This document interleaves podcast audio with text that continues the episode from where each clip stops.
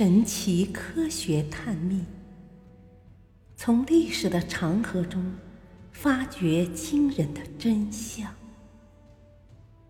第三部：战争疑云。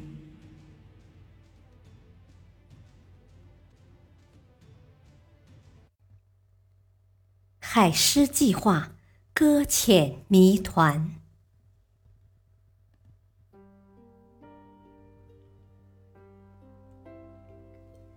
一九四零年九月七日黄昏时分，德国空军元帅戈林站在加莱海岸的山上，目视着第二航空队六百二十五架轰炸机和六百四十八架战斗机飞越海峡，飞向伦敦。这次空袭，德机向伦敦投下了三百吨炸弹和燃烧弹。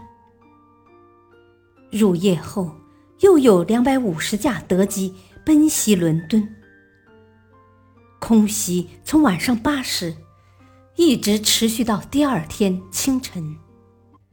伦敦有一千三百多处起火，很多街区成为一片火海，连英国国王居住的白金汉宫也被轰炸。次日天亮后。阳光无法穿透伦敦上空浓密的黑烟。格林兴高采烈的叫道：“伦敦烧起来啦！”这是二战中经典的不列颠空战的一幕，也是德国著名的海狮计划的一环。一九四零年六月，德军攻占法国后，希特勒在七月十六日。密发了登陆英国的海狮计划。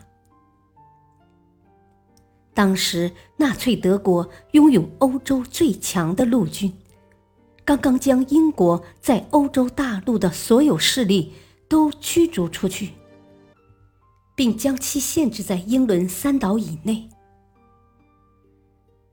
为实现海狮计划，德军决定首先对英国发动空中攻势。先行夺取英伦三岛的制空权。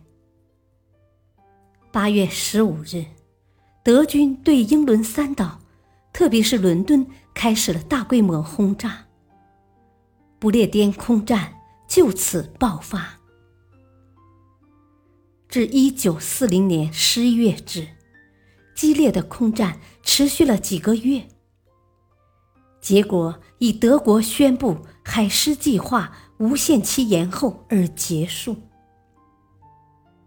海狮计划为什么停止了呢？难道是希特勒没有最终下决心进攻英国，这时候后悔了吗？敦刻尔克大撤退后，西欧战场上差不多只剩下英国在孤军作战，而且武器等作战物资奇缺。此时，希特勒如果下决心倾全力进攻英国，英国可能会立即遭到灭顶之灾。然而，希特勒没有这样做。他或许认为英国有它存在的必要。击溃英国对德国人并没有什么好处，获得实惠的只是日本。美国和其他国家。基于此，希特勒决定首先对英国开展一个和平攻势，幻想着英国政府能按照他提出的条件接受和谈。但英国政府拒绝了他的和平呼吁。希特勒认为，困居孤岛的英国之所以敢拒绝他的和谈建议，而不愿投降，是对苏联和美国抱有希望。他觉得，如果苏联被摧毁，英国的最后希望就会被粉碎；如果对苏联的希望破灭，那么对美国的希望也将破灭。因为消灭苏联以后，就会大大增加日本在远东的力量。因此，希特勒决定先利用陆军优势，一举攻下苏联。这种军事冒险的主导思想，鼓励希特勒急不可耐地对英作战没有取胜的情况下，去向东扩张进攻苏联，进而就有了我们看到的海狮计划的搁浅。此时，大家应该都想起，苏德双方早已签订的《苏德互不侵犯条约》了吧？但在希特勒看来，条约仅对我们有用的时候，才有遵守它的必要。七月二十一日，即海狮计划刚下达后五天，希特勒就命令陆军总司令伯劳希奇。做好进攻苏联的准备。七月三十一日，希特勒在一次秘密军事会议上正式宣布了进攻苏联的决定。八月二十六日，希特勒的步兵师和炮兵师开始东调。正是因为进攻苏联的举动，在海狮计划开始五日后，就马上着手准备。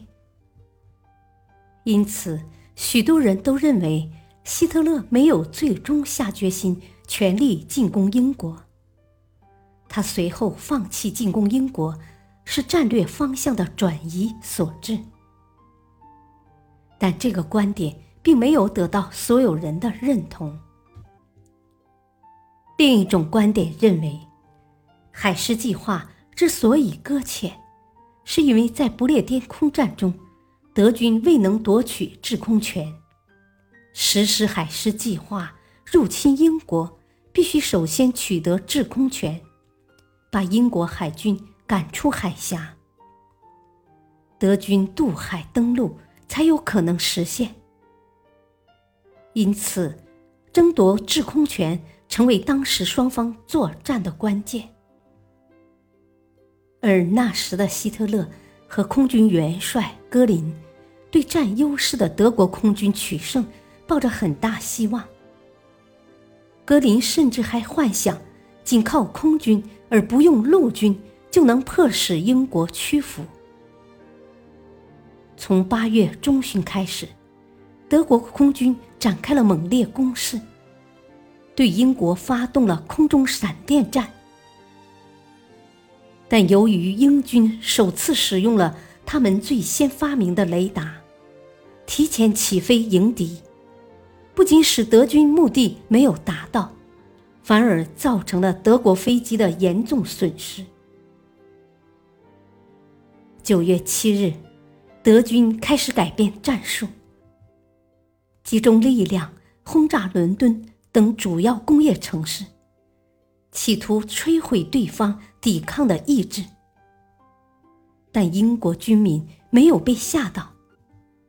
他们经受住了严峻的考验，顶住了希特勒的狂轰滥炸，用巨大的牺牲使皇家空军部队获得了一个短暂的喘息机会。九月十五日，双方又各出动上千架次飞机进行决战。德军飞机损失惨重，轰炸机被击落约四分之一。至此，希特勒意识到短期内无法取得制空权，被迫于九月十七日下令不定期推迟海狮计划的实施。那有没有什么证据来证明德国是自觉难以取胜才放弃作战的呢？据推测，德国对英国的空战目标。在整个不列颠战役的过程中，多次修改。起初，他们认为通过几次大规模轰炸就可以迫使英国投降。在初次行动停止后，转向轰炸英国的各个机场。在发现英国雷达的作用后，又改为轰炸英国的雷达设施。这是不是可以证明？当时的英国让德军内部措手不及，从而不得不放弃进攻了呢？还有人认为是由于德国空军的结构存在问题，因为德国缺乏远端战斗机和大型轰炸机。也有人认为是英伦恶劣的天气帮了英军的大忙。德国空军屡次受阻于恶劣天气，而英国空军却善于利用天气预报制敌。不管怎样，以后空战虽然时断时续，入侵英国的海狮计划却不了了之了。既然空战没办法取得胜利，为什么德军不尝试其他作战方式，诸如海战呢？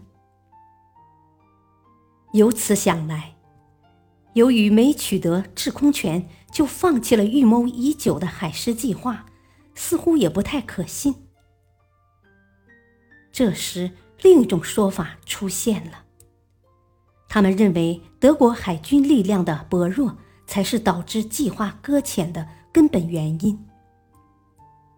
德国海军力量不仅一开始就不如英国，而且在与英国海军进行的挪威海战中，还遭受过重大损失。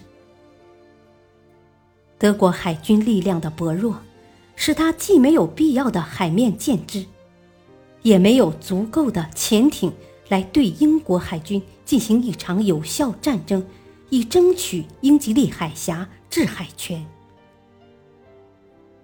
所以，从一开始，在入侵问题上，海军就显得特别冷淡。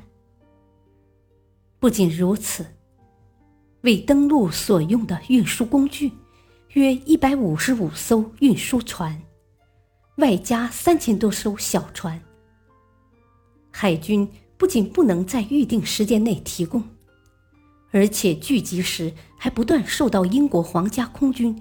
和炮火的袭击，同时，海军在执行作战计划时，还必须考虑到恶劣的天气情况。如果波涛汹涌，驳船就会沉没，甚至大船也将无能为力。如果这样，即使登陆成功，补给也非常困难。因此。从自身因素出发，海军一再建议推迟海狮计划，而最后希特勒接受了其建议。以上观点都有一定的道理，但毕竟缺少事实根据。至今，对于海狮计划搁浅的原因，史学界和军事界还没有给出一个。统一的说法。